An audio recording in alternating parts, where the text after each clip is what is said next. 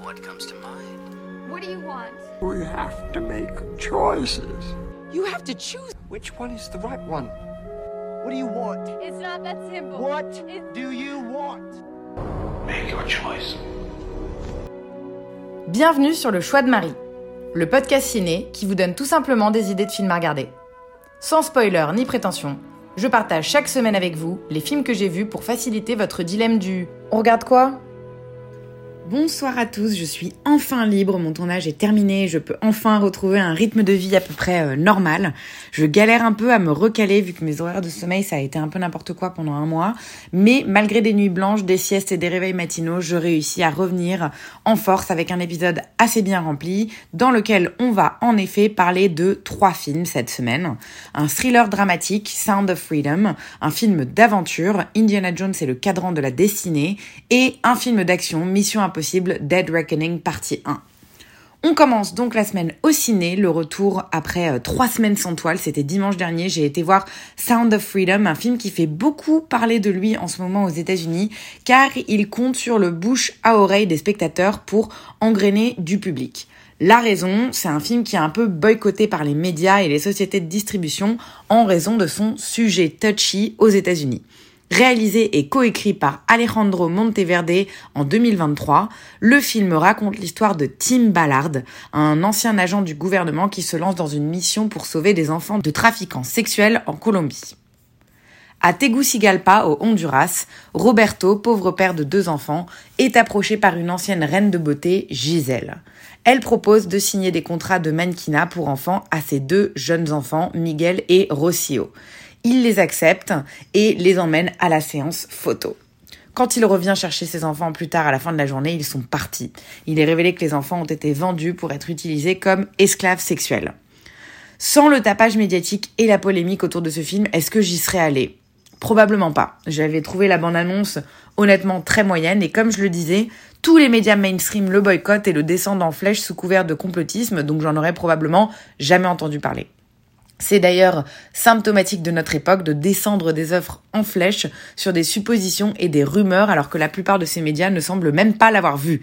Parce que, en effet, ce film, il est assimilé comme film propagande des QAnon. QAnon, c'est toute la théorie, bon, on va pas, en parler pendant mille ans, mais euh, qui sous-entend que la plupart des démocrates se nourrissent d'enfants. C'est la théorie de adrenochrome, je sais pas si c'est le même mot en français, mais euh, voilà. Euh, regardez si ça vous intéresse les QAnon. C'est en fait voilà donc tout ce qu'on lit en ligne, c'est que le film traite des QAnon, ce qui est euh, assez ridicule étant donné que ce long métrage ne parle absolument pas de ça, simplement du trafic d'enfants euh, et qui plus est du trafic d'enfants à euh, à fin sexuelle, ce qui n'est pas une théorie du complot mais une réalité. Ok, mais du coup, on en pense quoi du film? En fait, c'est surtout un film à suspense honnête, mais peu mémorable. Il est inspiré de faits réels comme un tas d'autres films. Il peut compter sur une mise en scène soignée et efficace, ça c'est sûr. J'ai vraiment été impressionnée même par la photographie, les décors et la palette de couleurs. Je m'attendais pas à quelque chose d'aussi léché et ingénieux. Visuellement, c'est un film qui est très agréable à regarder, on peut pas le. Surtout lorsque on sait qu'on s'apprête à regarder un film qui est assimilé à un film religieux. Je m'attendais vraiment à un truc nul, c'est pas le cas. Après, côté histoire, je suis un peu plus mitigée. Il y a un côté croyant, parce que le studio producteur, effectivement, il fait partie de ceux qui font des œuvres évangéliques qui cartonnent ici aux US, mais on n'est pas dans un euh, prosélytisme malsain. Le, le, facteur religieux, il reste assez discret ou juste euh, au travers de quelques dialogues mesurés et avec parcimonie. Je m'attendais vraiment à du brainwashing religieux, c'est pas le cas. Malgré tout, je trouve que c'est un poil malaisant. Enfin, moi, ça me met pas forcément très mal à l'aise d'entendre c'est la volonté de Dieu euh, dans un film.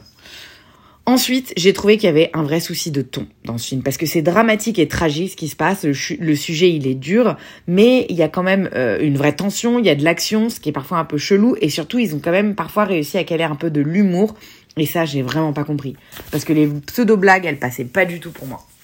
Quant au sujet, franchement, c'est chaud. C'est indéniable que ça existe le trafic d'enfants à des fins pédophiles et c'est franchement assez badant. Donc pour le coup, j'ai été assez estomaquée et attristée parce que j'ai appris dans ce film, par la façon dont il montre le, la façon dont les réseaux sont, sont organisés et je pense que du coup, ça vaut le coup de le voir rien que pour ça. L'émotion, elle est parfois un peu forcée, c'est pas un film très subtil, ça en fait un film un peu euh, mélo, mais je pense que c'était à prévoir au vu du sujet.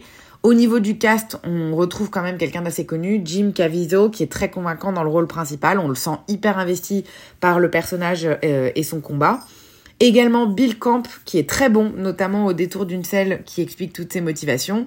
Franchement, tout le monde a été plutôt bien casté. J'ai été bluffée par les deux petits enfants, notamment celle qui joue Rossio.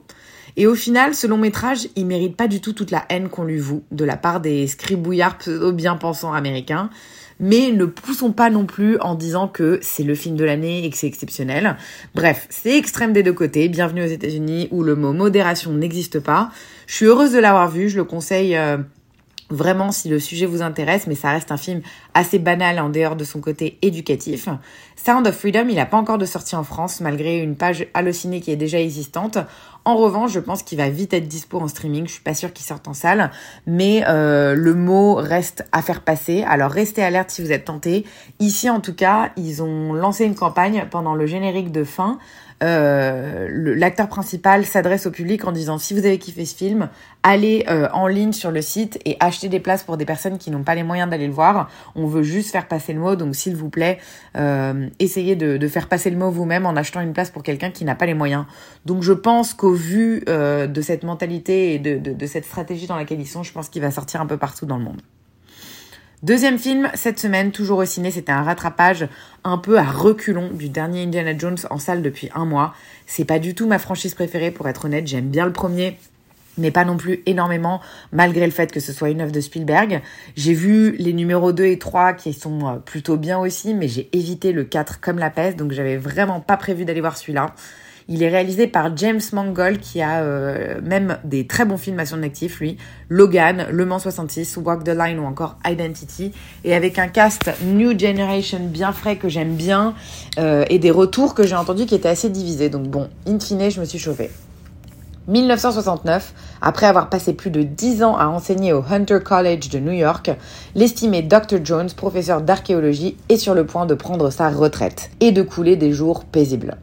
Tout bascule après la visite surprise de sa filleule, Elena Shaw, qui est à la recherche d'un artefact rare que son père a confié à Indy des années auparavant. Le fameux cadran d'Archimède, une réplique qui aurait le pouvoir de focaliser les fissures temporelles. En arnaqueuse accomplie, Elena vole l'objet et quitte précipitamment le pays afin de le vendre aux prises au plus offrant. Indy n'a pas d'autre choix que de se lancer à sa poursuite. Il ressort son fedora et son blouson de cuir pour une dernière virée. Premier de la saga qui n'est pas réalisé par Spielberg, eh bien écoutez, c'est pas ouf sans être catastrophique. Je vais commencer par ce qui marche. L'ambiance de la fin des 60s est plutôt élégante et sympa, assez atypique pour la saga et je trouve que ça marche plutôt bien. Même si je suis pas fan des films d'aventure de manière générale, c'est efficace et je me suis moins ennuyée que prévu. On retrouve avec plaisir euh, l'esprit de la franchise, des scènes d'aventure un peu pulp, de l'humour, des gags visuels et des références discrètes aux opus précédents. Dans les points faibles, beaucoup, beaucoup, beaucoup trop de fond vert, de CGI, un montage illisible et accumulant les gros plans dans les scènes d'action. C'est globalement trop long, plus de 2h30 pour ce film, euh, et surtout beaucoup trop long pour ce que ça raconte. Il y a clairement 45 minutes en trop. Et même si les scènes d'action sont à peu près prenantes, ça reste anecdotique comparé aux anciens films, mais surtout, à nouveau, bourré de CGI et de numérique. Pas mal de soucis côté scénario aussi, des méchants qui manquent euh, d'un vrai développement ou de motivation élaborée, beaucoup d'éléments scénaristiques maladroits et euh, pas ou peu exploités, ainsi que des facilités qui euh, témoignent probablement des nombreuses réécritures subies par le film et le fait qu'il y avait probablement 15 scénaristes sur ce projet. Quant au dernier acte, j'avoue ne pas du tout avoir été convaincu, mais j'en dirai pas plus pour vous spoiler. Autre gros point fort, il faut l'avouer, le cast. Harrison Ford est particulièrement touchant et son personnage est très bien écrit, j'ai trouvé. Indiana Jones est vieux, grincheux, il a plus sa place dans un monde qui veut le mettre au placard. Phoebe Waller-Bridge s'avère charismatique à souhait en aventurière filoute. Elle apporte son énergie singulière euh, de Fleabag qu'on adore et j'imagine sans aucun problème euh, voir la saga continuer avec elle. Et enfin, Mads Mikkelsen euh, qui fait plus que le taf comme d'habitude en méchant de service. J'adore ce mec. Voilà, donc in fine, j'écris cette chronique au lendemain de l'avoir vu et j'ai le sentiment d'avoir déjà oublié ce film, ce qui est clairement pas euh, une bonne chose, qui prouve qu'il n'est pas mémorable. Après, je m'attendais à m'ennuyer profondément, ça n'a pas été le cas malgré des longueurs euh, qui sont évidentes pour moi. Indiana Jones et le Cradran de la Destinée, il est en salle depuis le 28 juin dernier et toujours dispo en salle si vous voulez le voir. On enchaîne et on termine toujours au ciné avec un des plus gros blockbusters de l'été, Mission Impossible Dead Reckoning Part 1, réalisé par Christopher McQuarrie, à qui on devait déjà les deux derniers Mission Impossible, Rogue One et Fallout. C'est initialement un scénariste à qui on doit les scripts géniaux de Usual Suspect, Top Gun Maverick, Valkyrie ou encore Edge of Tomorrow, qui sont tous euh, des plutôt bons films que j'ai kiffé. Et pour le coup, Mission Impossible, c'est plutôt une franchise que j'aime bien. Je les revois jamais, mais je prends toujours du plaisir quand je suis devant. Dans Mission Impossible Dead Reckoning partie 1, Ethan Hunt et son équipe de l'IMF se lancent dans leur mission la plus périlleuse à ce jour, forcément, traquer une effroyable nouvelle arme avant que celle-ci ne tombe entre de mauvaises mains et menace l'humanité entière. Le contrôle du futur et du destin du monde sont mis en jeu. Alors que les forces obscures de son passé ressurgissent, Ethan s'engage dans une course mortelle autour du globe, confronté à un puissant et énigmatique ennemi, Ethan réalise que rien ne peut se placer au-dessus de sa mission, pas même la vie de ceux qu'il aime. Bon bah c'est indéniablement le plus nul de toute la saga. Durant près de 3 heures, le film se concentre autour d'un très très méchant mal désigné AI comme Artificial Intelligence. Le film pourtant démarre plutôt bien et je m'attendais à un bon euh, film d'action. C'est d'autant plus raté que tout s'arrête en plein milieu du film pour nous faire venir voir la suite dans, j'imagine, plus ou moins un an. En fait, le scénario est creux et tourne en rond entre les cascades et les courses-poursuites. Ça devient lassant parce qu'on sait que les enjeux ne progressent pas et qu'on nous fait juste poireauter jusqu'à la partie 2. Parlons ensuite des visuels. Je vais pas cracher sur les cascades parce qu'elles sont bien faites et dans l'ensemble on est quand même à fond dedans, il faut l'avouer. Mais tout le reste est terriblement mauvais. Le film ne contient que des, Dutch angles qui sont appelés, je crois, plans cassés ou débulés en français. Mais déjà ça, de manière générale, j'aime pas. Mais là, c'est juste gênant de voir le film de travers non-stop. Les coupes ne font aucun sens, je ne comprends pas comment a été fait le montage et on a très peu de plans larges, la majorité étant euh, plutôt serrée et bizarrement composée. Ma théorie en fait c'est que le mal étant une, euh, une, une IA, je pense qu'ils ont voulu semer le doute dans l'esprit du spectateur. Qu'est-ce qui est réel, qu'est-ce qui ne l'est pas?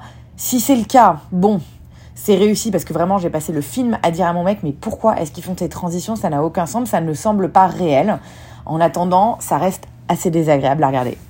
En termes d'acting, c'est pas le genre de film euh, sur lequel on juge de vraies performances, mais bon, ça passe quand même, ça fait le taf. Les dialogues sont vraiment nuls, euh, ce qui n'aide pas, mais Tom Cruise est cool. Il y a rien à redire là-dessus, même si effectivement certaines de ses répliques sont un peu gênantes.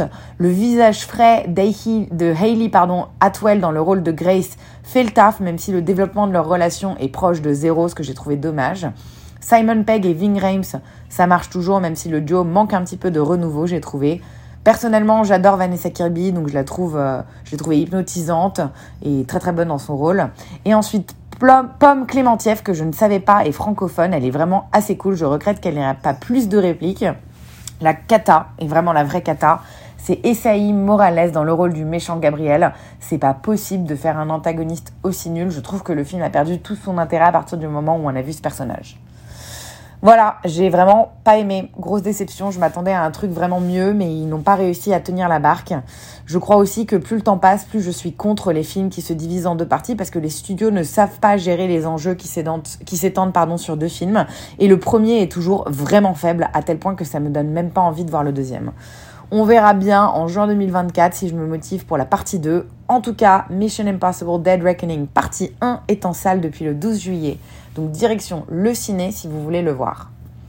Ma semaine s'achève donc sur cette note. Quelle drôle de semaine. J'ai le sentiment en fait d'avoir vu trois films qui ne me ressemblent pas du tout.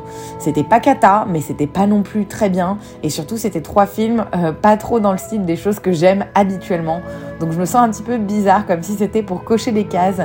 Euh, d'une to do plus que pour me faire plaisir ces trois films. Bref, c'est pas très grave, ce sera clairement différent la semaine prochaine parce que je vois Barbie Heimer demain il y a par ailleurs un film d'horreur qui sort ici vendredi prochain, Talk to Me. Euh, je serai à New York et j'espère aller le voir là-bas, donc ça promet d'être un peu plus équilibré. Merci pour votre écoute en tous les cas et à très vite.